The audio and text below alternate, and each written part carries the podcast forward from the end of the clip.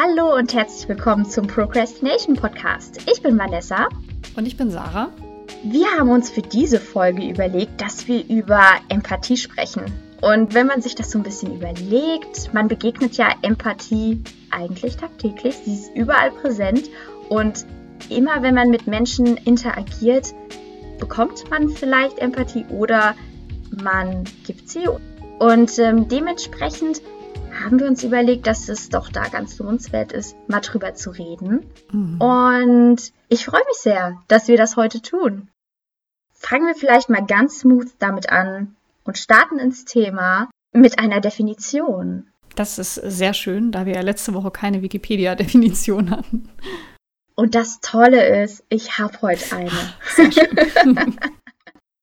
und zwar, Empathie bedeutet, das ist eine Bereitschaft oder eine Fähigkeit, sich in die Einstellung anderer Menschen hineinzufühlen. Ja, das klingt schon mal einfach, oder? Also klingt gar nicht so komplex. Mhm. Und ähm, ich habe mich zuerst einmal gefragt, warum ist es denn überhaupt so wichtig, dass man Empathie bekommt? Also inwiefern ist das eine wichtige Fähigkeit?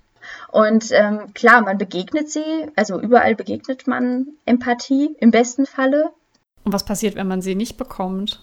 Wenn ich dran denke, also die meisten Berührungs Berührung, die meisten Berührungspunkte, mhm. die ich damit habe, wo ich dann auch darüber nachdenke, ob ich Empathie bekomme, sind vor allem im privaten Bereich bei mir. Also immer ja, Familie ja. und Freunde. Wenn ich jetzt so an den Job denke, dann eher weniger, glaube ich. Wie ist, wie ist das bei dir? Mm, da ich ja Lehrerin bin, ähm, habe ich mit sehr vielen Menschen zu tun, tagtäglich. Mhm. Und ähm, die wollen immer irgendwas von einem. Also man bekommt eine Flut an Informationen von anderen, nonverbal, aber auch verbal. Ne? Und da glaube ich, ist es äh, schon von Vorteil, wenn man immer wieder sich die Zeit nimmt, empathisch zu sein. Aber ich glaube, das ist so, mir geht es auf jeden Fall so, als Lehrerin kann ich gar nicht so oft empathisch sein, wie ich es mir wünschen würde, weil ich nicht die Zeit dafür habe. Hm. Vor mir sitzen ja dann mal 30 Kinder ja. und da kann ich nicht mit jedem empathisch jetzt reden. Du hast ja auch unglaublich viele Schüler im Gesamten. Ja, das sind ja dann nicht ja. nur die 30. Wobei, ja. klar, du als, als Lehrerin, habe ich jetzt gar nicht im ersten Moment drüber nachgedacht, klar, du, du musst ja, sehr, also beziehungsweise es ist ja dann auf deiner Seite empathisch zu sein, aber wie erlebst du das andersrum? Ja. Findest du mm, oder begegnet dir das in, in deinem Job, dass du Empathie bekommst? Ähm, von Seiten der Schüler ist es auch wichtig. Ja, ja, das ist schon wichtig. Also ich glaube, das ist so das, wenn man, mir fällt das halt immer wieder auf, ich sag dann, wenn ich mich mit einer Klasse besonders gut verstehe, dass ich mit denen auf einer Wellenlänge bin. Und ich mhm. glaube, damit meine ich, ich bekomme auch von ihnen Empathie und ich schenke ihnen auch viel Empathie. Also da ist man, ja, da ist man auf einer guten Basis. Das ist voll schön. Ich finde so, gerade Lehrer waren für mich früher immer oder auch von meinen Klassenkameraden immer so ein abstraktes äh, Ding. So, weißt du, so, die, die verschwinden einfach. Wenn die aus der Schule rausgehen, verschwinden die einfach so. Die haben auch kein Privatleben und äh, ja. das finde ich total cool, dass äh, dann Schüler auch so empathisch gegenüber den Lehrern sind. Ja, das gibt's auf jeden Fall, genau. Und äh, unter Kollegen, finde ich, ist es auch immer mal wieder wichtig, empathisch zu sein. Aber ich finde in der Schule, da da bleibt nicht so die Zeit. Und klar, wir sind ja auch nicht, unser Job ist es ja nicht, empathisch zu sein. Also es ist ja nicht so, dass wir ein, so, ein, so ein Auffangbecken da von mhm. den Schülern sind, so, ach, ihr kommt zu uns her, also vielleicht so ein Jugendclub oder so, die können ja auch nochmal auf einer ganz anderen Ebene äh, empathisch sein. Das das ist zwar sinnvoll, dass man als Lehrer immer wieder so, äh, sympathisch, würde ich sagen, empathisch ist, aber. Ja, sympathisch muss nicht. nee, sympathisch muss nicht. Die Hauptaufgabe ist ja, dass man mhm. Unterricht macht und Wissen vermittelt und so weiter und so fort. Und ja, das kollidiert dann manchmal. Aber ja, ich finde es selber wichtig. Auch weil du ja gesagt hast, es sind einfach auch so viele Schüler, es wird auch irgendwann einfach schwer. Und dann fragt man sich ja, ja auch, okay, wo, wo ziehe ich die Grenze? Ne? Wo höre ich dann, wo kann ich aufhören, empathisch zu sein, wenn es einfach zu viele Schüler sind oder die Probleme gar nicht, wenn man die gar nicht lösen ja. kann. Dafür gibt es ja dann auch Vertrauenslehrer und so. Hm. Ja, ja, genau, genau. Aber ich glaube, sehr viele Ent äh, Konflikte entstehen einfach, weil man keine Empathie für den anderen ja. empfinden kann. Also auch in der Schule. Ganz häufig, ja. Ich habe auch gerade so drüber nachgedacht mit dem Job und ein Satz, der mir gerade so voll, oder was, was sich mir gerade so im Kopf ähm, dazu gebildet hat, war irgendwie, dass ich mhm. in meinem Job auch, also wir sprechen ja gleich darüber, was es heißt, selber empathisch zu sein, aber ähm, mhm wenn ich so überlege, in meinem Job kommt es darauf an, dass ich sehr empathisch bin. Aber ich denke mir auch so, als Dienstleister brauche ich keine Empathie zu bekommen, weil mein Job ist es, Empathie zu geben. Und ja, das ist mir gerade okay. irgendwie, das kam mir gerade irgendwie so, dass eigentlich, wenn ich so drüber nachdenke, fordere ich kaum Empathie ein von meinen Kunden. Also warum auch? Sondern gebe die eher. Ja, ja, ja klar. Das ist schon echt krass. Ja, da habe ich auch so noch nie drüber nachgedacht. Aber ja, ja, wahrscheinlich äh, ist dir das erstmal, du hast ja, deine erste Reaktion war so, nee, nicht so entscheidend für den Job, ja. Wobei, dazu fällt mir tatsächlich gerade so eine kleine Story ein. Ja. Die ich äh, erst jetzt letzte Woche erlebt habe. Ähm, und zwar durch die aktuelle, also wenn dieser Podcast rauskommt, wird ja wahrscheinlich noch ganz lange, äh, werden wir noch mit Corona zu tun haben. Hm. Und durch die aktuelle Situation werden ja auch ganz viele Hochzeiten abgesagt. Oh ja. Und ich habe jetzt innerhalb der letzten Woche äh, sämtliche Hochzeiten abgesagt bekommen, beziehungsweise verschoben mhm. bekommen von meinen Brautpaaren, die ich hätte äh, fotografieren sollen. Und ich habe mit einer Braut telefoniert, die unglaubliches Verständnis hatte für die Dienstleister auch, weil mhm. die meisten Brautpaare haben erstmal natürlich, die sind traurig, die wollten eigentlich feiern, die haben auch ähm, Angst um ihr Geld, ne, weil die haben ja auch Anzahlungen gemacht oder äh, haben jetzt Angst, irgendwelche Strafgebühren zu zahlen, was halt auch vorkommt. Und sie war unglaublich empathisch so und hat ähm, total verstanden, dass die Dienstleister halt auch gerade alle irgendwie beunruhigt sind ähm, wegen ihrem Einkommen. Mhm. Und das fand ich total lieb von ihr, weil sie mhm. halt sofort, ohne dass ich irgendwas gesagt habe, hat sie ja. halt gesagt, so ja, äh, du bleibst ja bei uns für nächstes Jahr. Und wenn du jetzt irgendwie noch Geld brauchst, wir können dir äh, deine Anzahlung erhöhen. Also wir können dir quasi jetzt schon mehr geben von deiner Anzahlung. Das fand ich total süß, dass sie da so dran gedacht hat, dass es mir vielleicht helfen könnte. Das ist echt total süß. Ich finde, das verbindet Menschen auch so, die Empathie. Also das schafft so eine Brücke. Ja. Dann Gerade auch jetzt in der Situation. Ja. ja, total. Deswegen, Empathie ist schon, also es kann so viel Gutes bewirken, wenn man empathisch ist, finde ich. Mhm. Und ich glaube, das macht auch eine Beziehung besser. Also, äh, also sagen wir es andersrum. Verallgemeinern äh, bringt jetzt gerade nicht. Sinnvoller ist zu sagen, für mich ist es ganz wichtig, dass ich Beziehungen habe, die empathisch sind. Die fördern halt dieses ja, dass man, dass man harmonisch miteinander klarkommt. es ist auch einfach fundamental, ja, finde ich. Ja. Weil worauf baut es sonst auf?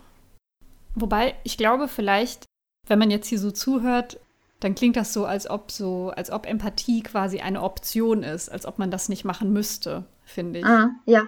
Da sollten wir vielleicht auch nochmal ähm, drüber reden, weil es klingt gerade so, als ob man so, man, man kann empathisch sein, man muss aber nicht und es ist immer schön, wenn man empathisch ist, weil ich glaube, viele Leute nehmen Empathie als was ganz Selbstverständliches, also dass man sich in jemand anderen reinversetzt und über deren Position nachdenkt. Ja. Ist äh, für einige, glaube ich, so eine Voraussetzung, wenn man irgendwie in ein Gespräch mhm. reingeht, mhm. aber man erlebt es ja leider doch oft, dass man dann nichts bekommt. Oh ja. Oder dass man keine Empathie geben kann aus irgendwelchen Gründen. Das ist richtig. Ich denke, es gibt halt viele Verhaltensweisen, da denkt man, man ist gerade super empathisch und eigentlich ist man es überhaupt nicht. Ohne dass man es böse Ohne, meint. Ohne dass man es ja. böse meint, das glaube ich halt auch. Ich habe so ein bisschen im Vorfeld mal recherchiert und äh, mir das so ein bisschen mhm. durch den Kopf gehen lassen, was denn oder wann man nicht sympathisch ist. Empathisch. Was habe ich? Habe ich sympathisch gesagt? oh Manu. Aber ich glaube, das geht dann vielleicht damit einher. ja, wahrscheinlich. Ähm, nein, nicht sympathisch, sondern empathisch. Also wann man eher mhm. nicht empathisch ist. Ich habe diese Liste gesehen mhm. und ich muss jetzt schon spoilern. Ich habe sie gelesen und mhm. dachte so, oh Gott. Ich, äh, ich habe mich da auch schon, ich kann mich da auch schon öfter drin wiederfinden in manchen Situationen und ich hatte instant ein schlechtes Gewissen. Aber ich glaube, das brauchst du überhaupt nicht haben, wirklich gar nicht, weil ähm, wir haben ja eben gerade geredet, warum mhm. ist Empathie wichtig. Ich finde, du bist einer der empathischsten Menschen oder oh. ja, du bist, also ich glaube, unsere Freundschaft ist ähm, sehr empathisch. Sehr empathisch. Das glaube ich. ja, wirklich. das kann ich nur zurückgeben. Ja, ja, ja. Und ich glaube, es kommt voll aufs Timing an. Ja, das stimmt. Also das, was wir gleich sagen. Ähm, das ist nicht, ja, das ist nicht grundsätzlich was Negatives. Nee, ne? das glaube ich nicht. Das glaube ich nicht. Wollen wir die Liste mal durchgehen? Ich bin hm? ganz, äh, ja, ich bin ganz gespannt. Ja, ja, ich bin auch gespannt. Also ein erster Punkt, wenn man gar nicht so empathisch ist, ist dieses ja, Runterspielen von Problemen, ne? Mhm. Bagatellisieren. So nach dem Motto, du wirst drüber hinwegkommen. Ist doch nicht schlimm. Also, na, ne, man hat gerade ein Problem und man erzählt das der anderen Person und die sagt dann, pff, halb so wild. Das finde ich sehr anstrengend. Ja. Also ich finde, das ist so eins der häufigsten Dinge, die passieren, mhm. oder? Ich glaube auch, dass die, ich denke, es gibt so zwei Formen, vielleicht sogar bei jeder von den Punkten. Das eine mhm. ist halt, dass es die Person wirklich nicht interessiert und äh, dass man dann quasi so gar nicht darüber sprechen möchte, also quasi so ein egoistisches Verhalten. Mhm. Und das andere ist ja, dass die Person, die das sagt, es eigentlich gut meint. So, dass, dass sie das relativieren möchte, so nach Motto, ja. ähm, was dir da passiert ist, das ist ja gar nicht so schlimm und mach dir nicht so viele Gedanken. Und eigentlich will man sich aber Gedanken machen und es beschäftigt einen jetzt und dann wird einem das so abgesprochen, oder? Genau, genau, genau. So, da wurde, es ist doch gar nicht schlimm. Ja, man will entleicht oder erleichtern die Situation, ja. aber das hilft in dem Moment halt nicht. Nee, man tut dann so, als ob die Situation nicht wichtig wäre. Genau. Also ich kann mir, wie gesagt, Zeitpunkt finde ich ist da wichtig. Wenn man das mhm. am Ende von einem längeren Gespräch sagt, so nach dem Motto, also wenn man da so einen Kontext geben will, so nach dem Motto, das ist jetzt schlimm, aber vielleicht, wer weiß, du bist so eine starke Persönlichkeit, du wirst da auch drüber hinwegkommen, dann kann das, dann ist das vielleicht auch empathisch. Also weißt du, wie ich das meine? Ich glaube mhm. nicht, dass der Satz per se der das Problem ist, sondern das Problem ja. ist, glaube ich, dass man. Man muss wissen, wann die Zeit dafür ist, ja. Ja, ja. Weil man will ja auch irgendwie, man kann ja nicht ähm, ewig über das Problem reden, man muss ja auch irgendwann mhm. so einen Abschluss finden und dann genau. ist man, hat man vielleicht, wie du schon sagst, auf den Punkt so hingearbeitet, wo man dann relativieren kann und genau. Das hatte ich dann auch. Ich habe sehr lange mit dieser Braut telefoniert, über die ich mhm. äh, vorhin gesprochen habe. Und es hat sich dann am Ende, als wir noch ein bisschen geschrieben hatten und so rausgestellt, dass die Location, bei der sie feiern wollten, bei der sie auch immer noch feiern werden, mhm. den leider eine Strafgebühr berechnet hat. Und das im vierstelligen Bereich. Was? Und ich fand das sehr schade. Ich kann das nicht beurteilen. Ich möchte da auch nicht irgendwie ähm, der Location quasi jetzt so negativ drüber reden. Ich finde es persönlich ja. halt schon ein bisschen schade, weil die ja immer noch da bleiben. Ja. Und ähm, naja, auf jeden Fall mussten sie halt jetzt diesen vierstelligen Betrag irgendwie bezahlen auch durch den Vertrag und so. Das ja, viel, das, ja. Es war hart. Ja. Und naja, ich wusste gar nicht, also ich wollte sie irgendwie mh, mm, aufheitern, aber ihr trotzdem sagen, dass ich halt absolutes Verständnis habe, dass das eine total blöde Situation ist und dass man sich darüber ärgert ja. und so. Und wir haben dann aber beide so damit geschlossen quasi. Ähm, ich habe dann auch zu ihr gesagt, naja, weißt du was, nächstes Jahr habt ihr das wieder vergessen. Und dann habt ihr nur ja. die wunderschöne Hochzeit, an die ihr euch erinnert.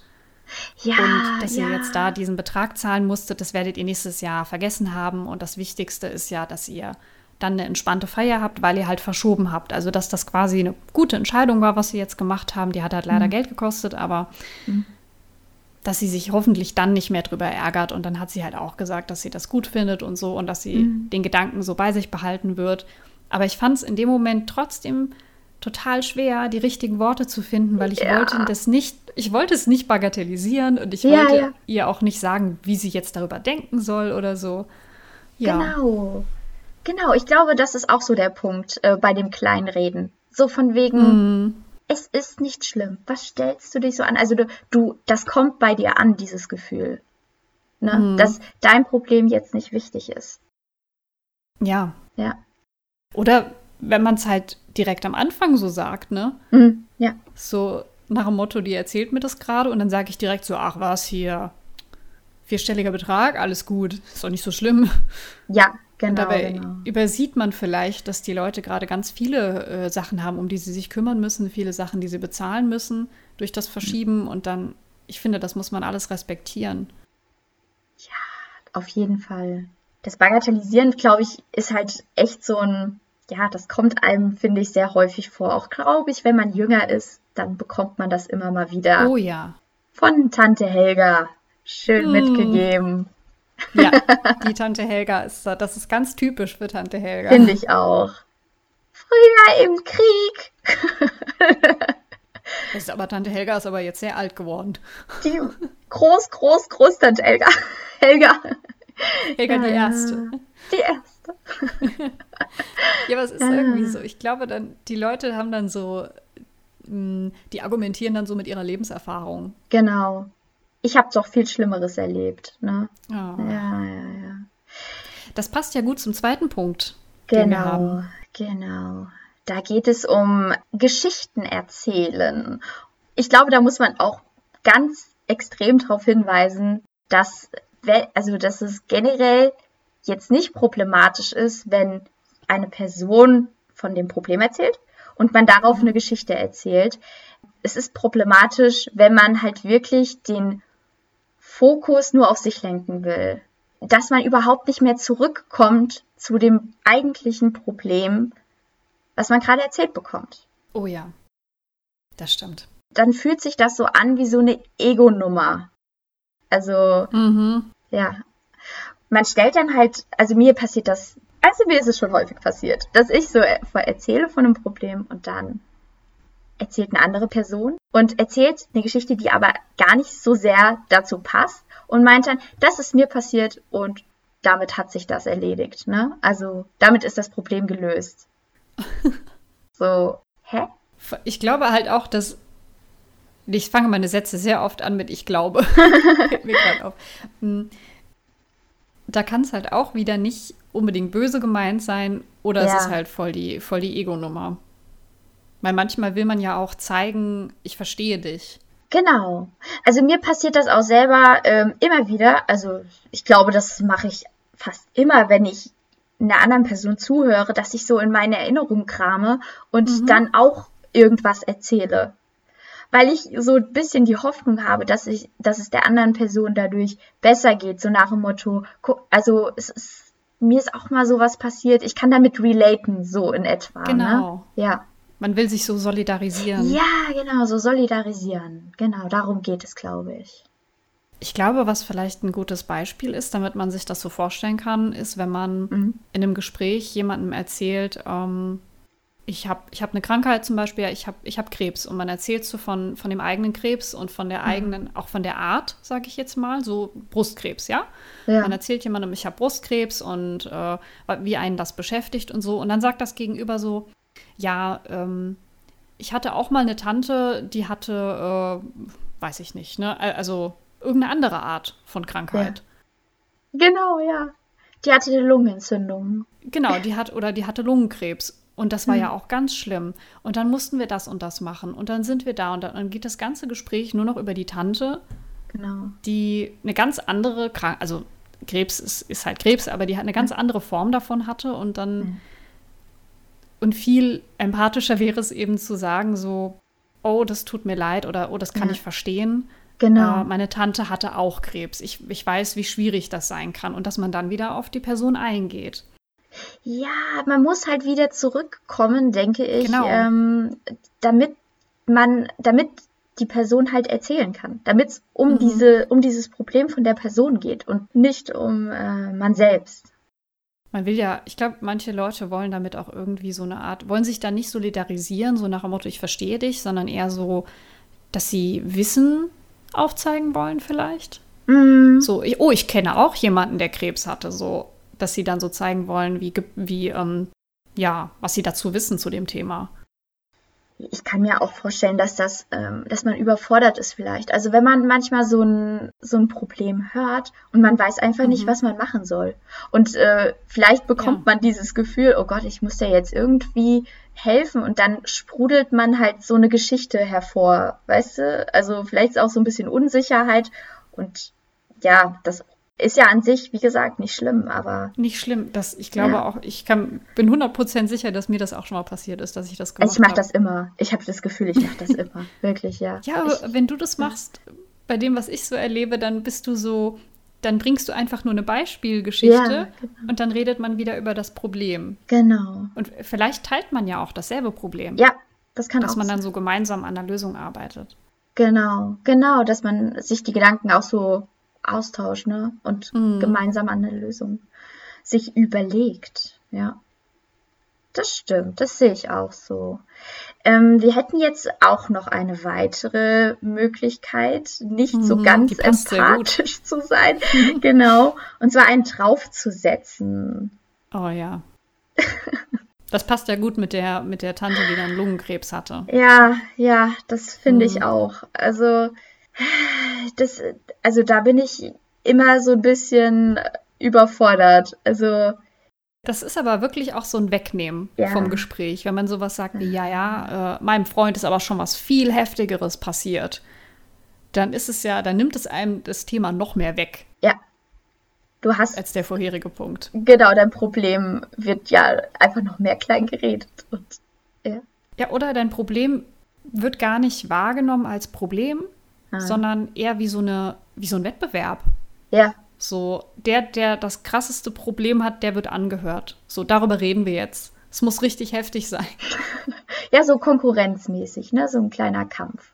Wer hat jetzt ja. das krasseste oder die krasseste Geschichte? Und dabei geht es einem ja überhaupt nicht darum, dass das gerade krass ist, sondern mhm. es geht einfach darum, dass man das so für sich selber verarbeitet, was gerade in einem vorgeht. Aber sowas hatte ich auch schon öfter. Hm. Ja, ich auch. Und ich bin da wirklich überfordert, wenn dann jemand sowas sagt, wo ich dann mir denke, was, was, was, was reden wir denn jetzt gerade? Also. Das ist auch wie so ein Totschlagargument, ja. weil man gar nicht weiß, was man sagen soll. Ich weiß auch nicht. Also da bin ich wirklich äh, überfordert. Ich habe so das Gefühl oder die Erfahrung, dass solche Aussagen vor allem in Gruppen kommen. Oh ja, oh ja, du hast recht, total. Vor allem in Gruppen, von Leuten, die nicht alle beste Freunde miteinander sind, sondern so das Gefühl haben, sie müssen jetzt hier eine krasse Geschichte auf den Tisch legen. Es wird dann so eine Ego-Nummer. Na, ach guck mal, ich kenne noch was krasseres. Ich schiele auf den nächsten Punkt und es ist mein Lieblingspunkt, weil ich hasse ihn so sehr. ja, äh, der nächste Punkt äh, ist nämlich Ratschläge erteilen. Und auch da, mhm. finde ich, muss man unbedingt dazu sagen, ja, es ist okay, Ratschläge jemandem zu geben, aber wenn es ungefragt ist, da wird es schwierig. Finde ich ganz furchtbar.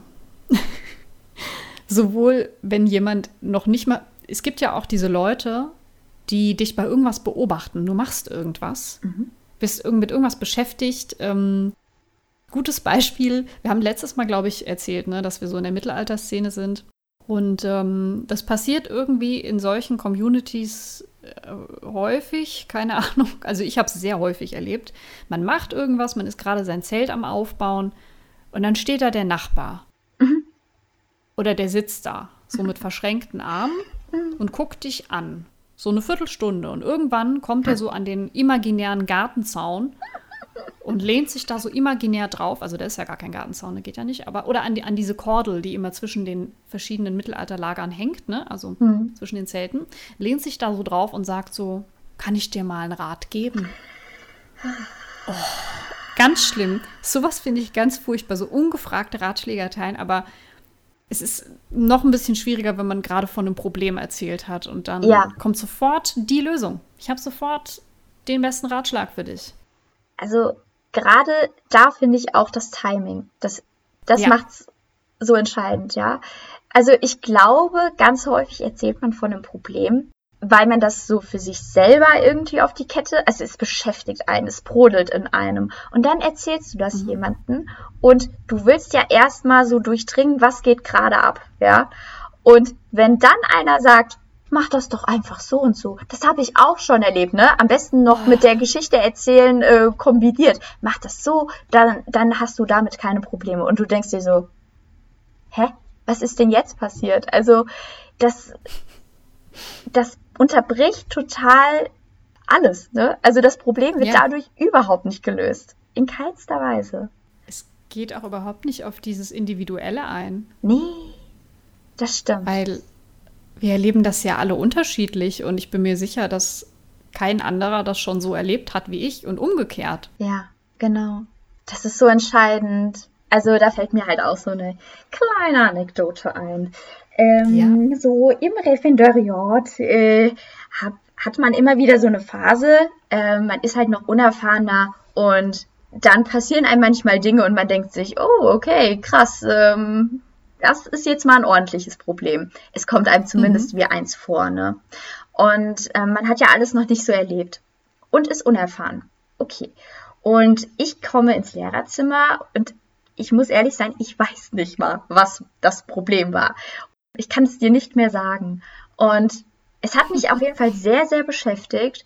Und mein Kollege bemerkt halt, dass ich bedrückt bin. Und er fragt mich, mhm. sag mal, ist alles okay bei dir? Ja. Und da bekommst du ja auch dann das Signal oder ich habe das Signal so interpretiert, ah, okay, ich kann dem jetzt erzählen, was gerade los war. Und ähm, erzähle ihm davon und er macht exakt das. Er sagt einfach, ja, mach das das nächste Mal so und so. Und ich habe mich so dämlich gefühlt. Wirklich. Also das, das ist so ein richtig ungutes Gefühl, so nach dem Motto, ja, was stellst du dich denn so an? Ja, dass das eigene Problem gar kein Problem ist. Genau. Und er hat halt dann wirklich so eine Lösung präsentiert, die kein Stück zu mir passt. Es hat nichts hm. mit mir zu tun. Ich bin ja ganz, also man ist ja super individuell und es macht ja keinen Sinn, wenn ich einfach so einen Ratschlag bekomme mit dem, also weißt du, es war ihm ja nicht ja. mal wichtig, was wirklich mein Problem ist. Wir haben ja nicht mal richtig drüber geredet, sondern er hat einfach gesagt, hat mich ja mehr oder weniger unterbrochen und hat gemeint, ja, mach das doch einfach das nächste Mal so und so. Weißt du, ich kann mich nur noch an dieses Gefühl erinnern, was er in mir ausgelöst hat. Und ich habe mich, ich habe mir danach geschworen, dass ich mit ihm nie wieder über sowas rede, weil ich mich total bescheuert gefühlt habe. So einen Effekt hat es dann natürlich auch, ne? Ja. Dass man dann so drüber nachdenkt, von wem will ich denn eigentlich Empathie haben? Ja. Und was macht das mit mir?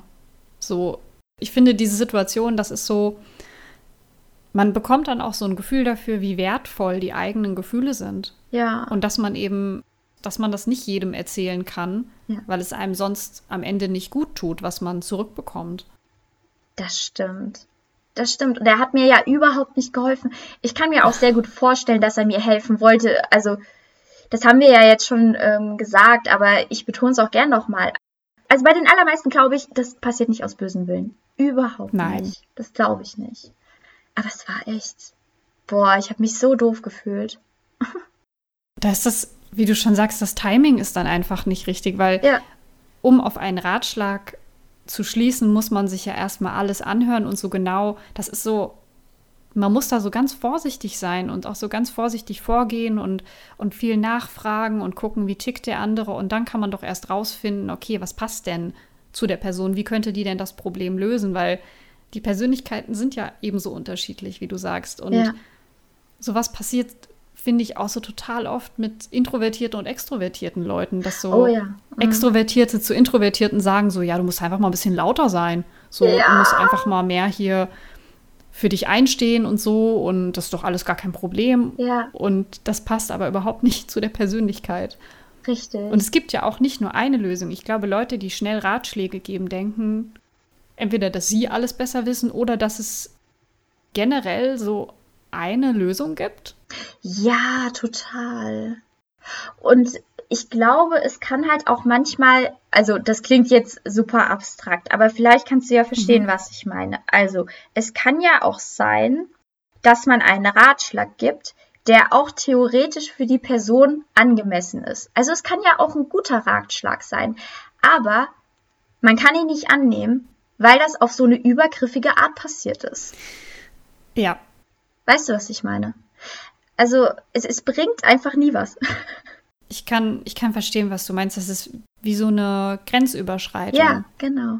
Finde ich. Und manchmal, das geht mir halt oft so, wenn ich äh, Empathie suche, mhm. habe ich so das Gefühl, dass ich dann von der anderen Person in so eine bestimmte Rolle gedrängt werde. Da haben wir mhm. auch vor dem Podcast noch geredet ja. über, über, Rollen und sowas. Das ist, ist auch, glaube ich, noch mal ein eigenes Thema, vielleicht mit Selbstsicht und ähm, die Sicht von außen, also Selbstwahrnehmung und Fremdwahrnehmung, aber gerade wenn man sich öffnet und ähm, von Problemen erzählt, dann macht man sich ja verletzlich. Ja verletzlich, verle verletzbar, ja, mhm. also, ne?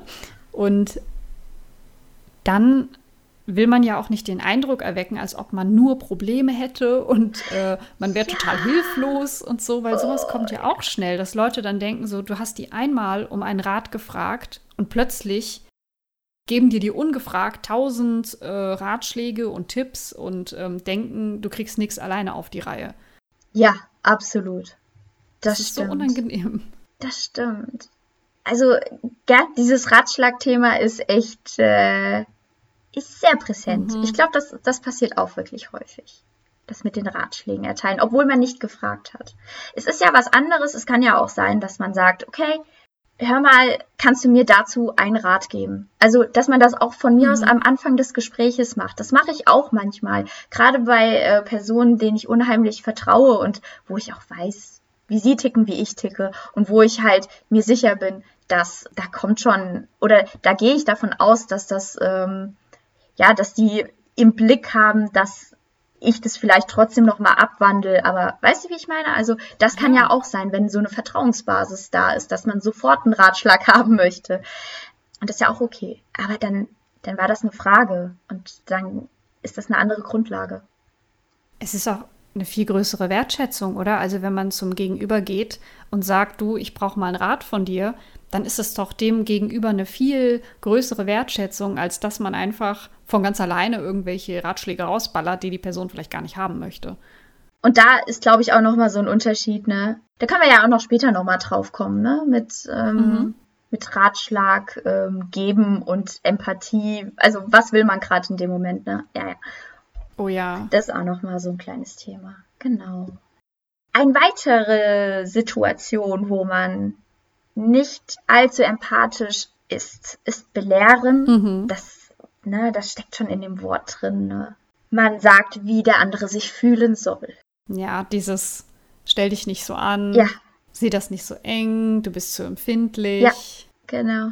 Das ist auch wieder so ein Absprechen von Persönlichkeit und, und von der eigenen Lebensrealität, finde ich. Ja, ja. Ähm, ich ich meine, es gibt bestimmt auch Leute, die ähm, denen sowas hilft, glaube ich. Also auch alle ah, Punkte. Okay, ja. Kann ich mir auch vorstellen, dass, dass es halt auch Leute gibt, die, ohne jetzt jemanden in eine Schublade stecken zu wollen, quasi, mhm. Dinge auch gar nicht selber so richtig auf die Reihe bekommen, vielleicht, oder irgendwie sehr unsortiert sind oder nicht sehr selbstbewusst und ähm, mhm. Das ist ja auch gar nichts Negatives, aber vielleicht brauchen diese Leute dann gerade für sich jemanden, der so eine ihnen so eine starke Führung gibt, sage ich jetzt mal, und halt dann auch sagt so, ach was, stell dich nicht so an, es ist nicht so schlimm. Und dann sagen die mhm. Leute so, ach ja, eigentlich hast du recht. Also manchmal kann das funktionieren. Ja. Aber nicht immer. Und gerade bei selbstbewussten Personen, die halt voll in ihrem Leben stehen, egal wie alt sie sind, ja. ist das so ein Absprechen, so ein Wegnehmen von, von der eigenen Lebensrealität. Ich fand gerade ganz wichtig, was du gesagt hast. Doch, ja. Wenn ich so drüber nachdenke, da fallen mir auch ähm, in meinem privaten Umfeld da so ein paar Beispiele ein. Ja, ja, mhm. ja, du hast vollkommen recht. Das kann manchmal auch helfen. Also auch zu dem Punkt Belehren habe ich das als eine Bereicherung empfunden bei einer Kollegin von mir. Wir hatten auch geredet und so weiter und sie hat mich im Prinzip schon belehrt, aber nachdem wir über das Problem geredet haben, ne, und äh, da hat sie mir halt einen anderen Blickwinkel gegeben, ne? Und ich glaube, das äh, hast du auch gerade so gemeint, ne? Dieses mhm. einfach jemand sagen oder das in einen anderen Kontext verpacken, einen anderen Blickwinkel geben und so weiter. Und ähm, das passiert ja auch immer mal wieder und das passiert mir auch, dass ich manche Dinge als negativ wahrnehme. Und sie hat mir einfach, sie hat es einfach umgedreht und hat dann gesagt, sie hat es halt nicht so äh, Sie hat es nicht so äh, forsch ausgedrückt wie ich jetzt, aber sie hat gemeint, ähm, aber vielleicht erkennst du ja so nach dem Motto, dass das auch eine, eine gute Sache ist in der Hinsicht und so weiter. Aber das ist toll, wenn das so funktioniert hat. Aber da braucht man auch so viel Feingefühl für, dass man dann auch merkt, dass die, also dass du dann in dem Moment überhaupt auf den anderen Blickwinkel, ähm, dass du den überhaupt einnehmen kannst. Weißt du, was ich meine? Ja. Also dass es eben in deine Lebensrealität auch reinpasst, sich das von der anderen Seite anzugucken. Ja, da hast du auch recht, ja, ja, das stimmt. Das ist total großartig, dass das, dass sie das so positiv benutzen konnte. Und das hat mich sehr inspiriert. Da habe ich gedacht, oh, das, das äh, ist ein guter Ansatz, auch einem ein gutes Gefühl zu geben. Ne? Also das äh, mhm. hat sich total schön angefühlt, als sie das halt gesagt hat, weil es war so eine, ähm, ja, so eine, so nach dem Motto eine positive Charaktereigenschaft, die ich dadurch habe und so weiter. Also sie hat das ja. Problem praktisch umgedreht einfach und ja, das kann auch ganz toll sein. Das ist voll toll. Das hat auch dann nicht so viel von, dass man irgendwas falsch gemacht hat. Ja, das stimmt. So, das, ich finde, dass diese Sachen, die wir bisher besprochen haben, die gehen auch viel, glaube ich, damit einher, dass man das, das unempathische Gegenüber quasi mhm. einem so das Gefühl gibt, man hätte etwas vollkommen falsch gemacht, man würde da total falsch drauf gucken. Ja, ja, und, ja, ja, äh, stimmt. Man kriegt nicht nur gesagt nach dem Motto, ist doch nicht so schlimm, mhm. sondern auch, ja, äh, du verhältst dich falsch quasi. Es mhm. gibt doch gar kein Problem. Und du, ich glaube, es wird auch so mit Charaktereigenschaften dann immer mal wieder verknüpft. Weißt du, was ich meine? Oh ja. Also so, keine Ahnung, man könnte jetzt auch sagen, sieh das nicht so eng, du bist immer so negativ. Ja? Oh ja, das. Da kriegst ja. du so ein Vibe mit, von wegen, du hast ja auch so eine schlechte Charaktereigenschaft oder ähm, ich erzähle vom Problem hm. und dann sagt mir, ja, setz dich halt mehr durch, ja, oder sei lauter, ne, hatten wir ja eben. Also, hm. das ist sowas, womit man auch so eine schlechte Charaktereigenschaft ähm, assoziiert dann. Das ist auch dieses, wenn die Leute dann sagen, ja, kein Wunder, ja. du bist ja auch so und so. Dir muss sowas ja passieren. Oh ja. Oder, oder ja. Das Opfer wird schön beschämt, ne? Also. Total. Vor allem manchmal bekommt man ja dadurch auch Charaktereigenschaften, die man gar nicht hat. Einfach nur, weil man vielleicht mehr nachdenkt als andere oder sich mehr mit Dingen auseinandersetzt oder vielleicht selber so empathisch und sensibel ist, also nicht im, in einem negativen mhm. Sinn, dass man halt, sondern dass man halt sehr gefühlsempfindsam ist, sage ich jetzt mhm. mal, dass man dann schnell so abgestempelt wird irgendwie und äh, von wegen, ja, aber ja klar, dass du dich jetzt hier so aufregst und äh, oh, das ist, wenn ich so drüber rede, ist es gerade sehr unangenehm. Ja, aber ich finde, wo du gerade sensibel gesagt hast, das wird ja auch ganz oft negativ ausgelegt. Boah, jetzt sei mal nicht so sensibel. Oh ja. Ach, du Sensibelchen. Und dann denke ich mir so, ja, vielleicht solltest du mal ein bisschen sensibler ja, sein. Genau. Ja, gerade das, ja. so dieses Runterspielen von Problemen kommt ja auch oft damit zusammen, ja, das dass man zu sensibel ist oder sich zu viele Gedanken macht. Ja. Mm. Das stimmt. Das ist halt, ich finde, es gibt halt jetzt, außer Sarahchen, willst du noch was äh, zu den vorherigen mhm. sagen? Oder sollen wir mal ins harte, ins harte Gewässer gehen? mit bemitleiden. Ja, das können wir gerne machen. Das ist ja auch eine gute Überleitung.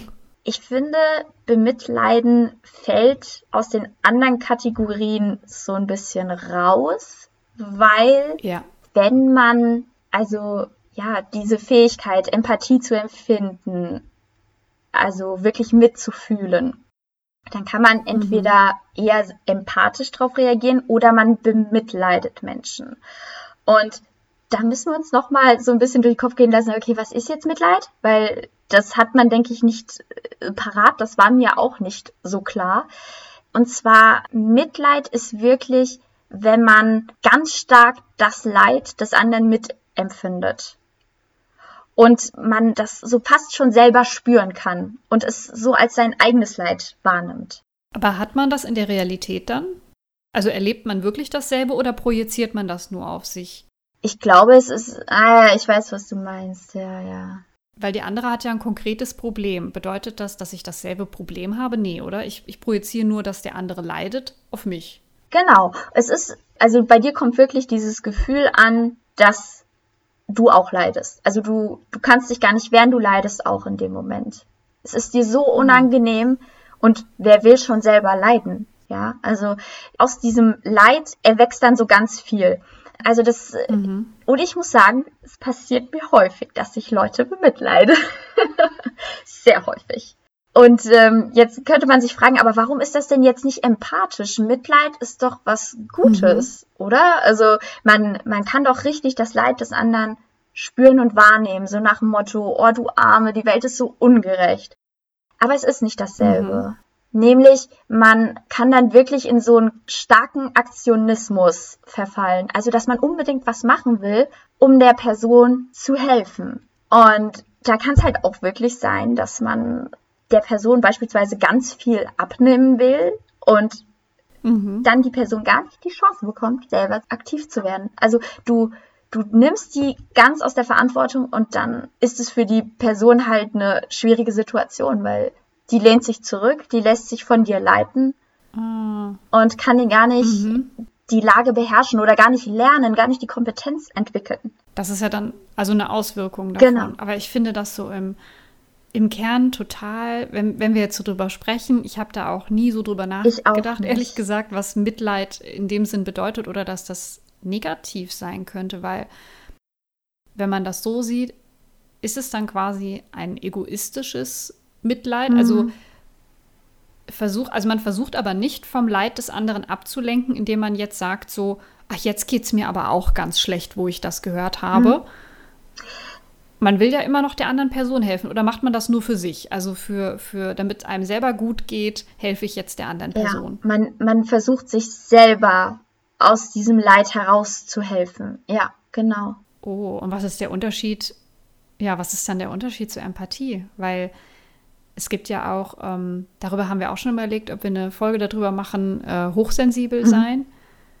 Weil mir das so geht, dass ich halt ganz schnell Emotionen von anderen Leuten aufnehme. Also wenn, wenn jemand schlecht drauf ist oder hat irgendwie gerade Stress oder Streit und ich komme in den Raum rein und ich merke das total oft sofort. Also ich nehme das so auf mich und dann fühle ich mich auch ganz furchtbar ich schlecht. ja. Und dann habe ich, dann habe ich auch so dieses, dieses Bedürfnis, irgendwie der Person helfen zu wollen. Ja und jetzt frage ich mich so, also ich will natürlich der Person helfen, weil mir das ganz wichtig ist, also weil mir die Person wichtig ist, aber auch so, damit dieses negative Gefühl bei mir weggeht, vielleicht auch zu einem gewissen Teil. Ja klar, ja klar. Also hm. ja, ähm, der Unterschied ist, glaube ich, dass man, wenn man zu sehr jemanden bemitleidet und tatsächlich sich dieses Pro Problem aneignet, ja, da mhm. überschrittst du ja auch eine Grenze. Oh ja. Hm. Dann ist es problematisch, weil dann wird es zu deinem Problem und gar nicht mehr das Problem von dem anderen. Also wenn du wirklich übergriffig mhm. wirst und halt wirklich aktiv wirst und gar nicht die Person in diese Aktion mit einbeziehst. Sondern du willst nur dieses Problem irgendwie weghaben, egal ob mit oder ohne die Person. Und du, und du sagst dann auch immer, ja, ich mache das ja für sie. Aber Machst du das für mhm. sie? Ja. Mhm. Ich finde, Mitleid ist auch so eine richtig schwere. Also mir passiert es halt auch oft. Und ich kann das auch total verstehen. Das ist so ein Strudel, da wird man richtig reingesogen. Und das ist das Problem, dass du so reingezogen bist und du dich mitten in diesem ganzen Leid selbst befindet, befindest, dann kannst du nicht so helfen du, du bist dann selber einer der Leidtragenden und brauchst eigentlich Selbsthilfe. Also, das klingt jetzt so abstrakt. Das ist so spannend, gell? weil Ach, ja. es, es klingt abstrakt, ja, total. Vor allem, weil ja vorher gar kein Problem da war eigentlich. Also du hörst ja vom Problem des anderen ja. und dann plötzlich bist du drin und hast eigentlich selber ein Problem, was vorher gar nicht dein Problem war. Das finde ich total schwer zu verstehen. Ja, also da wird man so überemotional, wenn dann das Thema mhm. angesprochen wird und du, du du willst dann diesen Kampf selber ausführen, sozusagen, von der Person. Wie gesagt, es kann sehr unempathisch sein, mhm. aber es muss auch nicht. Und nein, nicht. das finde ich auch nicht. Ich muss ehrlich sagen, also das ist mit Sicherheit die Nummer zwei, wenn ich teilt sich so den Platz mit äh, Geschichten erzählen. Ich mache das auch immer. Also meine erste Reaktion mhm. ist, glaube ich, wenn mir jemand ein Problem erzählt, ach Gott, du Arme, ja, oder boah, das ist aber jetzt ungerecht und so weiter. Und ich glaube, das ist nicht schlimm, wenn man das auch so sagt. Ich empfinde das auch immer als positiv, wenn du das machst. Wenn du, also wenn du mir erstmal das Gefühl gibst, dass mein Problem wirklich ja, ein Problem genau. ist, indem du halt sagst, du Arme, ach Mann, das ist ja blöd, genau. dann erkennst du mein Problem ja auch erstmal an. Genau. Ich glaube, es wird wirklich problematisch, wenn man einfach übergriffig selber Aktionen startet. Und ja. selbst dann finde ich, es ist so schwer, weil man kommt ja dann, gerade wenn man sehr sensibel ist, dann kann man sich ja gut in jemanden hinein empfinden. Man kann schnell da reinkommen in so Mitleid.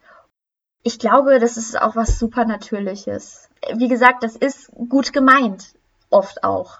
Da sollte man sich auch nicht so selber verurteilen, finde ich. Bei keinem von den Punkten. Das ist uns sicher allen schon mal passiert, in irgendeiner Art und Weise. Es kommt halt darauf an, wo man dann aufhört. Ja, das stimmt. Dass man sich, dass man eben, wie du sagst, nicht übergriffig wird, nicht das Problem lösen will, sondern der Person dann hilft, das Problem selbst zu lösen, wenn sie das denn will. Genau. Oder aber man wird gefragt nach dem Motto, kannst du mein Problem für mich lösen? Das ist natürlich was anderes. Aber ansonsten ist es dann vielleicht, das haben wir ja auch so, ähm, hattest du ja auch äh, aufgeschrieben, ja. dass man dann vielleicht eher Mitgefühl hat.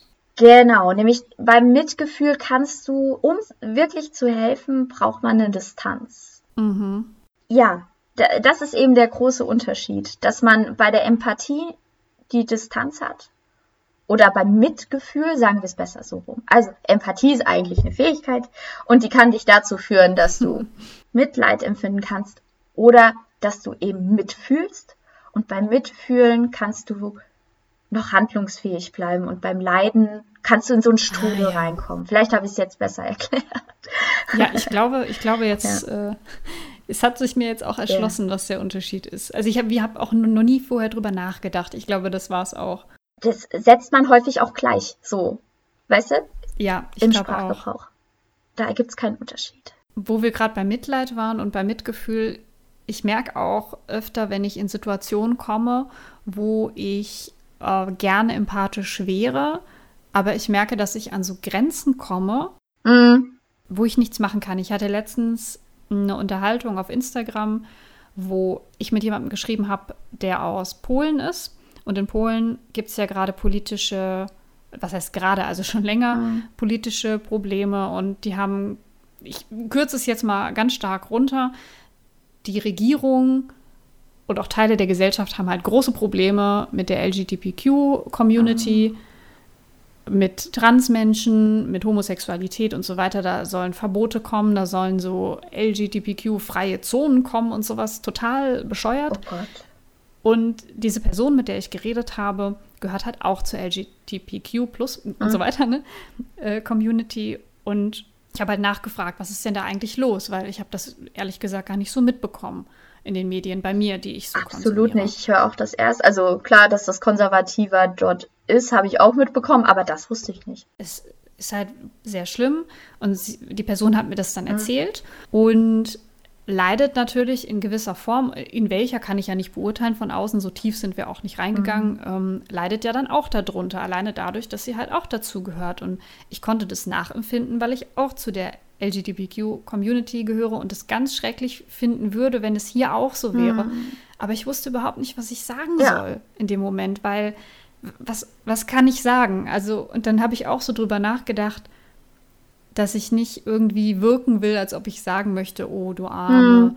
das ist ja voll schlimm. Okay, tschüss. Ja. So, das, ich konnte überhaupt keine Worte finden in dem Moment, ja. weil auch diese Barriere zwischen uns war. Es war ja nur online, es war ja nur geschrieben. Ja, ja es war eine Sprachbarriere und ja. Ja, ich finde, das ist auch so ein Punkt, gell. Manchmal kommt man bei manchen Situationen ist es ganz, also kommt man ganz schnell in dieses Mitleiden Oder manchmal kommt man mehr mhm. ins Mitfühlen. Ne? Und dann kann man es vielleicht noch nicht mal kommunizieren, dass man das, man kann ja noch nicht mal sagen, das kommt ja auch ganz oft vor, dass Leute sagen, es tut mir leid. Ja, ja, ja, ja. Wenn jemand gestorben ist oder wenn ein Verbrechen geschehen ist, dann sagen die Leute immer zu den Betroffenen, das tut mir leid. Aber du kannst dich ja nicht für was ja. entschuldigen, womit du nichts zu tun hast. Und vielleicht. Das, das sage so, ich immer. Man will es das, vielleicht gar nicht. So ja, man sagt es immer, ja, ne? Furchtbar. Ja. ich sage das aber auch, weil ich gar nicht weiß, was ich sonst sagen soll. Und manchmal ist es ja besser, gar nichts zu sagen und zuzuhören, mhm. aber dann hat man ja gar nicht die persönliche Nähe. Also ich kenne die Person, mit der ich geschrieben habe, ja nicht näher. Ich kann ja nicht sagen, so erzähl mir mal von all deinen ja. Problemen, weil das wäre wieder übergriffig. Ja. Und dann, dann, ich glaube, das ist ganz schwer und eigentlich muss man ganz feinfühlig sein, zu wissen, was man sagt und was man nicht sagt. Ne? Gerade auch so online ist natürlich, ja. also das ist schon, ähm, ich glaube, online, da passiert es auch so schnell, dass man sich falsch so missversteht. Dadurch, dass man halt nur das geschriebene Wort hat und vielleicht ein paar Emojis. Dieses Nonverbale oder man sieht die Person ja nicht, wie sie dabei guckt oder ob sie gerade was sarkastisch meint und so weiter. Das ist nicht einfach. Ich glaube auch, aber da können wir ja gleich nochmal zu ja. kommen, dass es ähm, schwierig sein kann, Grenzen zu ziehen. Ja, genau. Weil gerade online hat man viele Kontakte und manche Leute empfinden vielleicht eine persönlichere Ebene als man selbst und ah. kommen dann mit Problemen zu einem, für die man nicht der richtige Ansprechpartner ist. Aber da können wir ja gleich nochmal äh, zu kommen. Genau. Ähm, jetzt haben wir, also was mir noch ganz kurz als kleine Ergänzung einfällt, du hast eben gesagt, ähm, wenn man halt so ganz viele Fragen stellt, ist das auch nicht empathisch und das stimmt. Also wenn man jemanden so ausfragt, kann mhm. das auch für den Gegenüber eine Grenzüberschreitung sein. Kommt drauf an, also auch da wieder, ne, der Kontext. Und wenn man wirklich das Gefühl hat, die andere Person braucht Gespräch und braucht Hilfe und hätte gerne eine Lösung oder ja. vielleicht Gedanken dazu, dann ist es ja ganz wichtig, dass man ganz viel fragt, ja. um der Person Raum zu geben. Aber ich finde es auch sehr unangenehm, wenn gerade jemand irgendjemand, ja. so von der Straße quasi, wenn der zu einem sagt, so ja, was ist denn los? Du siehst irgendwie traurig aus und dann hört er nicht auf zu fragen. Ja, genau. Ja, ja, ja, ich weiß, was du meinst. Ah. Ja. Da kommt es auch auf den Vertrautheitsgrad an, ne? Beim Ausfragen. Mhm.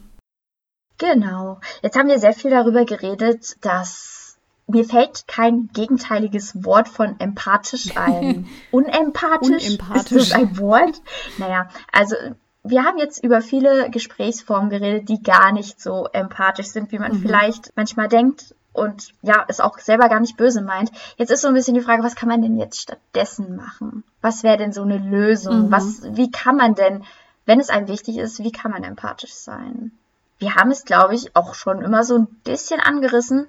Ich glaube, das Beste, was man erstmal machen kann, ist den Gedanken und den Gefühlen Raum zu geben also einfach erzählen lassen. Auch mal eine Nachfrage zu stellen, das finde ich auch, kann auch super empathisch sein. Auf jeden Fall auch, um zu zeigen, dass man den anderen wahrnimmt und interessiert ist. Ich stelle das auch immer wieder bei meinem Partner fest. Ich finde, wenn er schweigt oder mir einfach erstmal nur zuhört, empfinde ich das auch als sehr empathisch. Weil er sich erstmal, ne, will erstmal gucken, okay, was denkt sie darüber, was denke ich darüber? Also, dass man das selber auch erstmal versucht zu verstehen, worum es geht. Ich glaube, das finde ich auch mit am wichtigsten, ja. Dass man Menschen einfach erzählen lässt dann. Es ist ja im Prinzip auch das, was man machen würde in der Psychotherapie. Das stimmt. Da redet ja auch der Patient am meisten und nicht der Therapeut. Das stimmt. Wie geht es Ihnen heute? Ne? So die Frage. genau. Ja. Die Standardfrage, ja. ja der Vorteil, glaube ich, davon ist, wenn man das erstmal macht, dass man halt nicht, also eben nicht die eigene persönliche Meinung dem anderen aufdrückt. Das ist halt der große Vorteil, wenn man erzählen lässt. Da geht es halt wirklich erst um, die, äh, um das Problem, es geht um die Person und nicht um einen selbst oder was man selber dazu denkt oder. Man möchte verstehen, ja, das ist auch das Wichtigste. Ich glaube, das ist auch immer das beste Zeichen, ob man jemanden gegenüber hat, der empathisch ist. Ob die Person einem zuhört oder ob sofort irgendwas zurückkommt. Genau, richtig. Ja, so gleichzeitig ist es mir auch nochmal aufgefallen, als, als ich tatsächlich die Definition ergoogelt habe, nämlich da heißt es ja mhm. Bereitschaft und Fähigkeit. Empathie ist schon eine Fähigkeit, aber es hat auch sehr viel mit mhm. Bereitschaft mhm. zu tun. Ist man gerade bereit, empathisch zu sein? Auch in dem Sinne, dass es nur, dass das temporär ist quasi, also dass man ein empathischer Mensch sein kann, aber man muss nicht jederzeit diese Empathie auch äh, bringen können. Richtig, ja. Mhm. Und es ist einem gerade in dem Moment halt wichtig, dass man verstehen möchte. Man will nicht ja. die eigene Meinung, nämlich, hier ganz ehrlich, das hat man ja auch, dass man einfach mal über die einige, eigene Meinung quatschen will. Ja, und es ist einem ja auch wichtig, dass äh, man äh, ja, Anerkennung bekommt und äh, dann erzählt man halt von seiner eigenen Meinung. Aber ich glaube, wenn es halt um ein Problem geht und man merkt schon anhand der Signale, die der andere so gibt, dass mhm. es gerade ein wichtiges Thema ist oder das liegt dem anderen gerade super auf dem Herzen, dann ist es super empathisch, einen Schritt zurückzugehen und dem einfach erstmal Raum zu geben und gar nicht ja, ja also ne, die eigene Meinung nicht jetzt direkt aufzudrücken. Dass man sich auch voll dann darauf fokussiert, das ist auch die schönste Anerkennung, die man eigentlich geben ja. kann. Ja. Und vor allem, was ja auch noch dazu kommt, wenn man dann während man dann zugehört hat und gesprochen hat, dass man dann nicht, ähm, also man hat ja dann vielleicht eine Lösung im Kopf, mhm. aber dass man nicht sofort davon ausgeht, wenn ich die jetzt ausgesprochen habe, dann ist das Problem geklärt ja. und das andere, äh, das Gegenüber, das andere, das Gegenüber muss nur noch äh, die Lösung annehmen und dann hat sich das erledigt und es gibt nur diesen einen ja. Weg, dass man dann halt auch sagen muss für sich selbst, okay, ich kann meine Lösung zwar präsentieren, aber vielleicht wird sie nicht angenommen. Ja. Und das ist nicht schlimm. Das ist auch nicht schlimm. Und ja, klar, manchmal äh, erzählt man ein Problem, damit man eine Lösung bekommt, aber manchmal will man halt nur ragen, ja. ne? Also man will halt sich einfach. Oh, das ist auch so ein Thema. Ja. Das ist auch so ein Riesenthema und das geht mir immer so. Ja, das ist so ein Tante Helga-Thema. Ja, bei mir aber auch. Manch, ja, manchmal will man echt einfach nur frustlos werden oder einfach mal, man hat ja manchmal auch Spaß an negativen Dingen. Ja. gerade wenn man, wenn man selbstbewusst ist und wenn man eigentlich weiß, man hat alles unter Kontrolle mhm. und alles ist in Ordnung, aber ich möchte mich jetzt gerne mal kurz aufregen, so für das emotionale Gleichgewicht. Ja. Und dann macht man das und man erzählt einfach so, ja, das und das ist schlecht gelaufen oder das und das hat mich geärgert und dann kommt sofort irgendein Ratschlag mhm. zurück. Oder irgendeine so Einschätzung der Situation oder ja, ein, noch schlimmer, dann kommt eine Einschätzung, zu einem selbst zurück. Ja, total. Nämlich so dieses, ja, du bist zu empfindlich, genau. nimm das doch nicht so ernst. Und ich denke mir so, ja, ich nehme das doch überhaupt nicht ernst. Ich will mich doch nur mal gerade aufregen.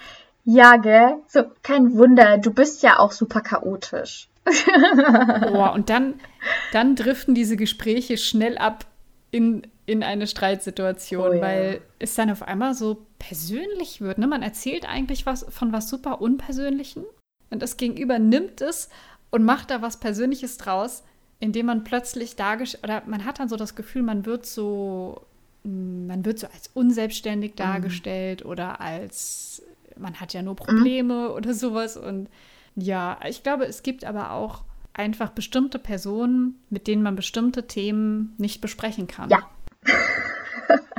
ja. Und das ist nicht schlimm. Nein, das ist auch nicht schlimm. Das ist nicht schlimm. Es ist halt wirklich, bei manchen weiß man einfach, dass man irgendwas Verletzendes bekommt. Ja, irgendeine verletzende Aussage. Ja, und das ist eigentlich super schade. Es ist schade. Es ist echt schade.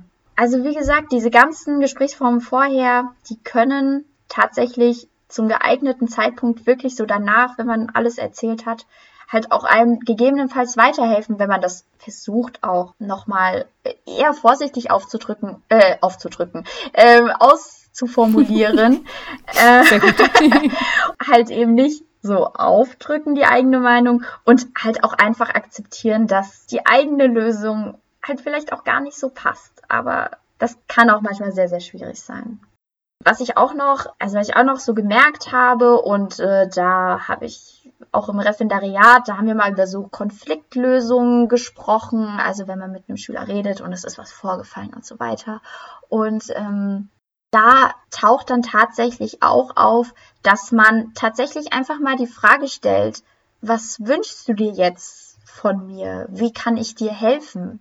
Und das kann auch manchmal super wichtig sein, damit man einfach nur versteht, warum man gerade der Ansprechpartner vermeintlich ist. Ne? Also manchmal will man eben sich einfach nur aufregen und dann sagt die Person, ja, ich, ich will gerade gar nichts, es ist alles in Ordnung. Dann, ja. dann hat man aber auch diese Information. Das kann einen großen Unterschied machen. Ich glaube, das ist auch ganz, ganz wichtig, gerade auch in Situationen, wo man vielleicht auch längerfristige Beziehungen hat oder Freundschaften, ist es mhm. total wichtig, das ab und zu mal zu machen, ja. Damit man einfach weiß, wie die andere Person so tickt, ne? Ja, genau, richtig. Und dieses konkrete, ich glaube, ich habe da manchmal auch selber, glaube ich, noch Probleme mit, dass ich dann mhm. so, so denke, so ja, aber die anderen müssen doch wissen, äh, was ich jetzt erwarte ja, ja, in der ja, Situation. das, das ist doch ganz offensichtlich. Und das ist aber einfach nicht so. Also man muss dann schon kommunizieren, was man gerne haben möchte. Genau, richtig. Und da kann es halt ähm, auch super empathisch sein. Einfach mal nachfragen. Vielleicht nicht am Anfang. ja, genau, das wirkt dann wieder so, als ob man es nicht ernst nehmen würde. Ja, so nach dem Motto, ey, ich will es mir gar nicht anhören. Was willst du denn jetzt von mir? Oh, das ist auch ganz schlimm, wenn sowas passiert. Herrlich, ja, ja. Das ist so respektlos. Aber mir geht es auch so, dass ich, als ich über die Folge so nachgedacht habe, über das Thema, dass ich ähm, gemerkt habe, ich habe so zwei Arten von Empathie, die ich suche. Mhm und die ich eben noch lernen muss, so richtig zu kommunizieren, je nachdem, mit wem ich rede mhm. und an wen ich mich wende. Zum einen ist das so, entweder suche ich Emotionen, ah. also dass ich ähm, einfach in den Arm genommen werden möchte oder einfach, mir soll einfach jemand zuhören ähm, mhm. oder ich möchte mich zusammen mit jemandem aufregen. Ja. Dass es sich damit halt auch erledigt hat. Man will das einfach nur ähm, emotional quasi verarbeiten. Oder ja. aber ich suche Logik. Mhm. Und zwar in dem Sinne, dass ich mein Problem besprechen möchte. Ich möchte jetzt einen klaren Weg. Das beruhigt mich dann, der liegt dann so vor mir und dann habe ich eine Lösung erarbeitet für mein Problem. Und ich finde es ganz schlimm, auch wenn ich das kommuniziert habe, was ich haben möchte, wenn ich das, wenn ich dann genau das Gegenteil bekomme. Ah, ja, ja. Okay, ja. So nach dem Motto, so, ich, ich brauche eine handfeste Lösung und ich werde dann einfach in den Arm genommen und so, ja, ist alles gut. Nein, nein, es ist nicht gut. Du bist gut, Oder so wie halt du umgekehrt. bist. Oh. ja. Und gleichzeitig finde ich es total doof, wenn ich mich einfach aufregen will und dann kommt sowas zurück mhm. wieder zu meiner Persönlichkeit oder meinen Emotionen von wegen, ja, du musst an dir arbeiten und äh, sei doch nicht zu sensibel und keine Ahnung und dann kommen irgendwelche komischen Lösungsvorschläge und das will ich gar nicht. So brauche ich überhaupt nicht.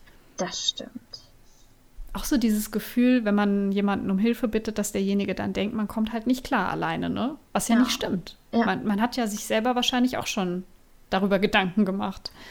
Ja, auf jeden Fall. Mhm. Auf jeden Fall. Und es ist einfach nicht möglich, dass es eine Lösung für alles gibt. Also sagen wir das Problem X und da gibt es halt die Lösung Y. Nein, das gibt es nicht.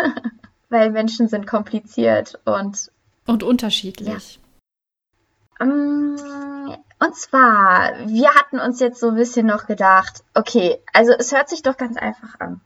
Du hörst mhm. der anderen Person einfach zu, kannst im besten Fall schweigen und vielleicht ein paar Fragen stellen. Und dann reicht das doch. Aber ähm, so einfach, glaube ich, empfinden wir beide nicht Empathie, oder? Nein. Nein. Also ich habe auf jeden Fall festgestellt, dass bei manchen Personen gelingt mir das halt voll einfach. Ja, also da kann ich selber empathisch sein und bekomme gleichzeitig auch voll viel Empathie. Ja, das geht mir auch so. Mhm.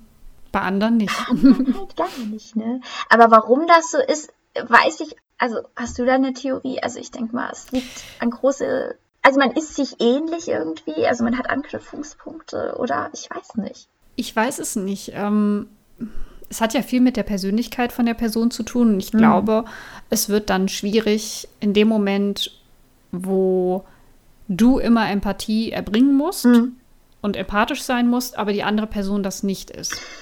Und ja. du quasi ausgen ausgenutzt wirst, unbewusst oder bewusst. Und ja. ich glaube, dann wird es schwierig. Manchmal hat man aber auch einfach Freunde, von denen man weiß, die sind halt nicht so empathisch oder die sind vielleicht ein bisschen ja.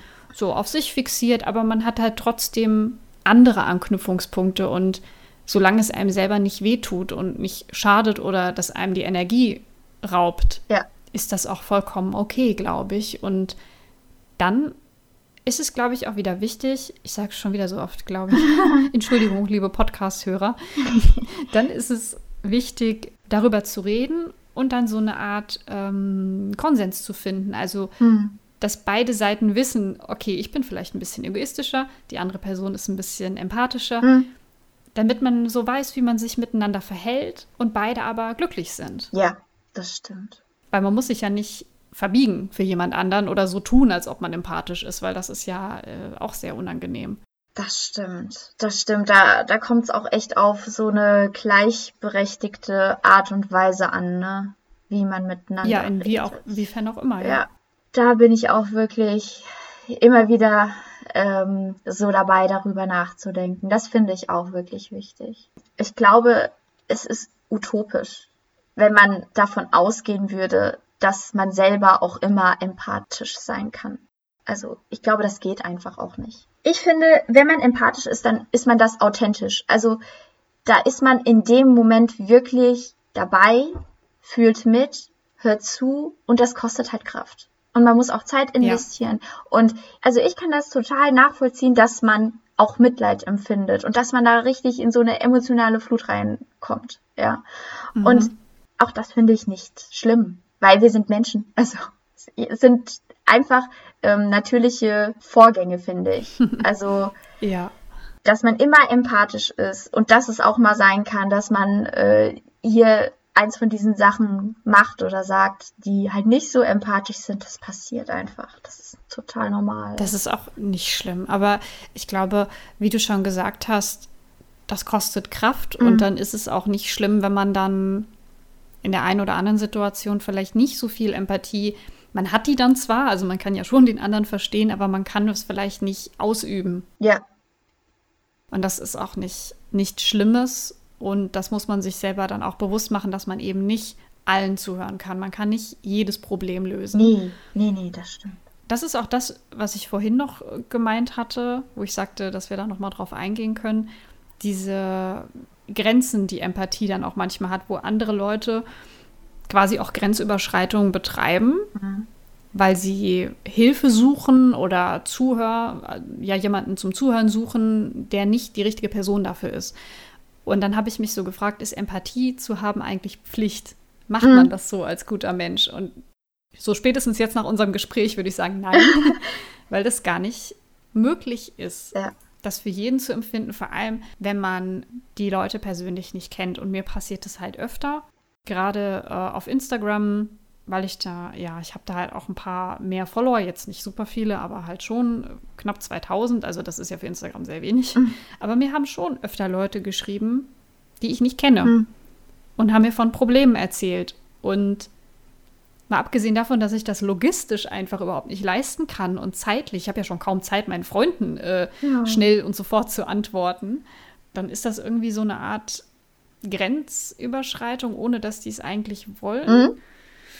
Und ich gleichzeitig fühle mich irgendwie schlecht, ja. weil ich denen das nicht geben kann, was sie suchen. Aber da muss man sich halt sagen, ich bin nicht die richtige Person dafür. Das tut mir leid, aber es ähm, geht leider nicht. Ganz richtig, das sehe ich auch so. Und es gibt halt auch Experten darin, die empathisch sind. Und das sind nun mal Psychologen ja. oder Psychotherapeuten, ja. die sind genau dafür ausgebildet, dir zuzuhören und mitzufühlen und eben auch nicht, ähm, dass da die Gefahr besteht, Mitleid zu empfinden. Das äh, ist, glaube ich, auch ganz wichtig in der Therapie, dass man kein Mitleid empfindet. Und das ist auch schon schwer. Das auf jeden Fall. Aber trotzdem, die sind ja dafür ausgebildet. Und da findet man tausendmal mehr etwas, was einen. Da findet man kann. vor allem Hilfe. Ja, Hilfe, genau. Da findet man viel mehr Hilfe. Vor allem, das ist ja dann nicht nur so ein Abladen von irgendwelchen Erzählungen und negativen Emotionen. Man geht ja dahin, weil man was verbessern möchte, weil man ja da raus möchte. Mhm. Und wie du schon sagst, das kann man selber, also ich kann das nicht. Ich, man kann das ja gar nicht leisten. Und ich glaube auch, wo du gerade gesagt hast, da besteht nicht die Gefahr, dass man dann Mitleid empfindet. Ich glaube auch umgekehrt. Ich mache schon wieder. Ah, ich denke, ich denke, dass man umgekehrt auch aufpassen muss mit seiner eigenen Empathie, dass man Leuten nicht unbewusst schadet. Ja. Weißt du, was ich meine? Ja, ja, ja. Weil wenn jemand mit einem richtig schlimmen Problem zu dir kommt und du dann denkst, oh ja, gar kein Problem, kann ich lösen, mh, mm, das kann auch äh, gefährlich sein für die andere Person. Mhm, das glaube ich auch. Das war jetzt sehr abstrakt. Aber ich glaube, man, man weiß schon, was damit gemeint ist. Auf jeden Fall. Was mir auch nicht so bewusst war tatsächlich, ist, dass, ja, dass man empathisch sein auch üben kann. Also das ist eine lernbare Fähigkeit. Mhm. Und ähm, wenn man das denn möchte. Und ich kann es aber auch verstehen, wenn halt manche Menschen da nicht so zugänglich für sind, weil ich finde, es kostet viel Kraft, empathisch zu sein. Das, ja, nämlich du musst dich ja wirklich mit der anderen Person wirklich ähm, beschäftigen und so weiter. Ne? Gerade wenn man das nicht von Anfang an so hat, oder? Die Empathie, ja. wenn man sich dann erstmal so richtig reinversetzen muss und die ganzen Mechanismen ja. nicht automatisch versteht, sondern das lernen muss. Das, wow, ja. Und ich finde, es gibt so viele Probleme auf der Welt. Und es gibt immer Leute, die ähm, irgendwie anders sind als du. Ja, du kannst halt nicht von deinem Gegenüber jederzeit erwarten, empathisch zu sein. Ne? Also ähm, bei Nein. meinem Kollegen beispielsweise, das war im Lehrerzimmer, das können ja auch einfach ungünstige ähm, Faktoren gewesen sein. Weißt du, was ich meine? Also mhm. vielleicht ging es ihm gerade selber nicht so gut. Vielleicht geht das auch nicht ja. immer, ja. Also vielleicht, wenn ich mit ihm äh, irgendwie anders geredet hätte, keine Ahnung, ähm, hätten äh, Schule ausgehabt, er hat keinen Druck mehr, gleich in die Klasse zu müssen, der muss jetzt mhm. keine Kopien noch äh, für seine Klasse anfertigen, was er heute Morgen vergessen hat, ne? Dann, dann kann das ja auch eine ganz andere Ausgangslage sein. Da kommt es halt auch so ein bisschen drauf an, ist das gerade der richtige Zeitpunkt für die Person. Ja, oder vielleicht geht es der selber auch einfach nicht gut. Vielleicht hat die, also hat die Person irgendwelche schlimmen Schicksalsschläge gerade und wie soll man denn dann noch jemand anderen zuhören? Also das ist ja auch schwer. Das stimmt, ja, das ist auch noch so ein Punkt, dass man dann auch vielleicht der anderen Person nicht böse ist, dass man selber merkt, so, oh, es ist nicht der richtige Zeitpunkt, ich spreche das lieber wann anders an. Ja, das geht ja auch immer. Das kann man sich ja auch hm. so ein bisschen. Aber ich glaube, das ist auch sehr schwer. Ja, das ist schwer weil man sofort daraus schließt, so aus der einmaligen Reaktion von der Person schließt man sofort, ah, die ist ja voll unempathisch und mit der rede ich nie wieder. Richtig. Kommt sehr auf den Zeitpunkt, glaube ich, auch drauf an. Aber ich glaube, dann kann man auch als angesprochene Person, sollte man dann vielleicht auch sagen, du ist gerade nicht so der richtige Zeitpunkt, lass uns reden, wenn ich mir Zeit für dich nehmen kann. Ja, hör mal auf, das haben auch schon Leute bei mir gemacht. Das fällt mir gerade ein, ja. Das stimmt. Zu dir das zu sagen? Ja, also dass ich irgendwas gesagt habe und dann sagt eine Person, lass uns das doch in Ruhe besprechen und dann. Das ist ja auch ein Zeichen von Wertschätzung. Ja, ist es. Also manchmal nicht. Uh. manchmal ist es dann auch egoistisch, so nach dem Motto, ich will da jetzt nicht drüber reden und eigentlich gar nicht. Uh. Aber manchmal ist es auch so, wie wenn man auch irgendwie jemanden geschrieben hat und dann kommt nichts zurück und sowas. Und dann kommt aber irgendwann so eine voll lange, ausführliche Nachricht und dann steht dann irgendwie drin so, ja, ich wollte mir richtig Zeit nehmen, um dir zu antworten. Und das ist ja eigentlich auch schön, nicht so zwischen Tür und Angel so Pseudo-Empathie dann zu bekommen.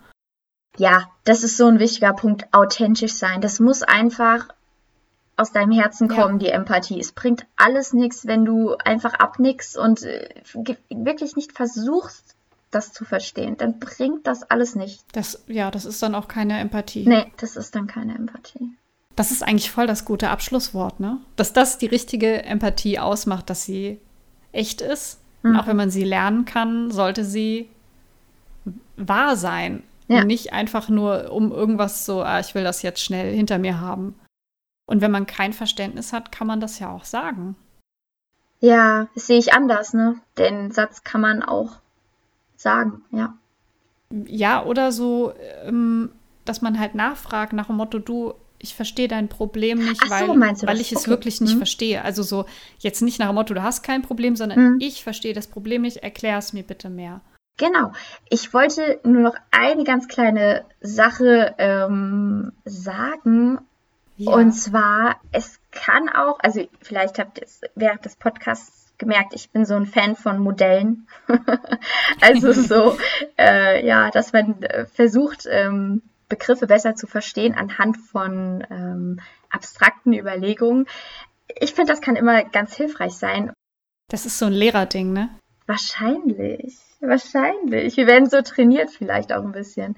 Ja, aber wenn euch das so ein bisschen interessiert, ein anderes Modell in dem Zusammenhang kennenzulernen, da geht es so ein bisschen um ähm, Selbstempathie, was, glaube ich, auch manchmal sehr wichtig sein kann. Und gerade auch, wie man in Konflikten umgehen kann und so weiter, kann ich euch auf jeden Fall die gewaltfreie Kommunikation mal empfehlen. Ist das ein Buch? Das ist tatsächlich ein Modell. Also es gibt sehr viele Bücher darüber. Ach so. Und ja, ähm, okay. man kann einfach mal googeln und vielleicht ist das ja für den einen oder anderen auch eine interessante Idee. Also mir hat es auch echt geholfen. Das klingt spannend. Selbstempathie habe ich noch nie gehört als Begriff. Ja, ja.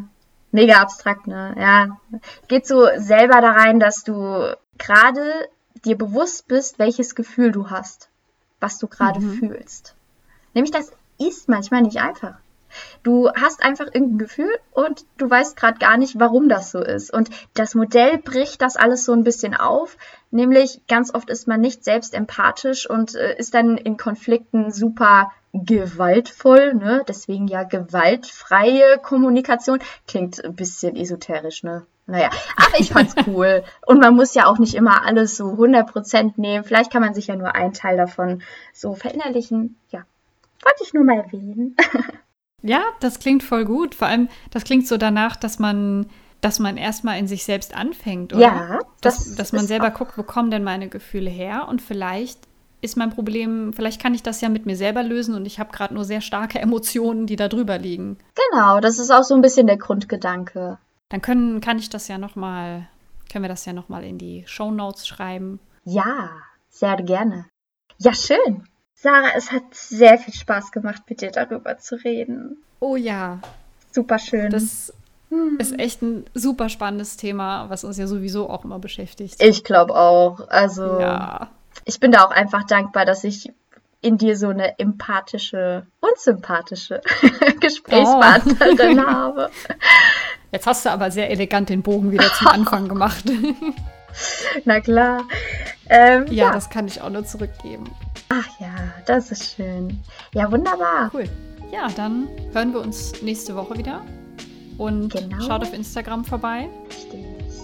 Unter dem Procrastination Podcast.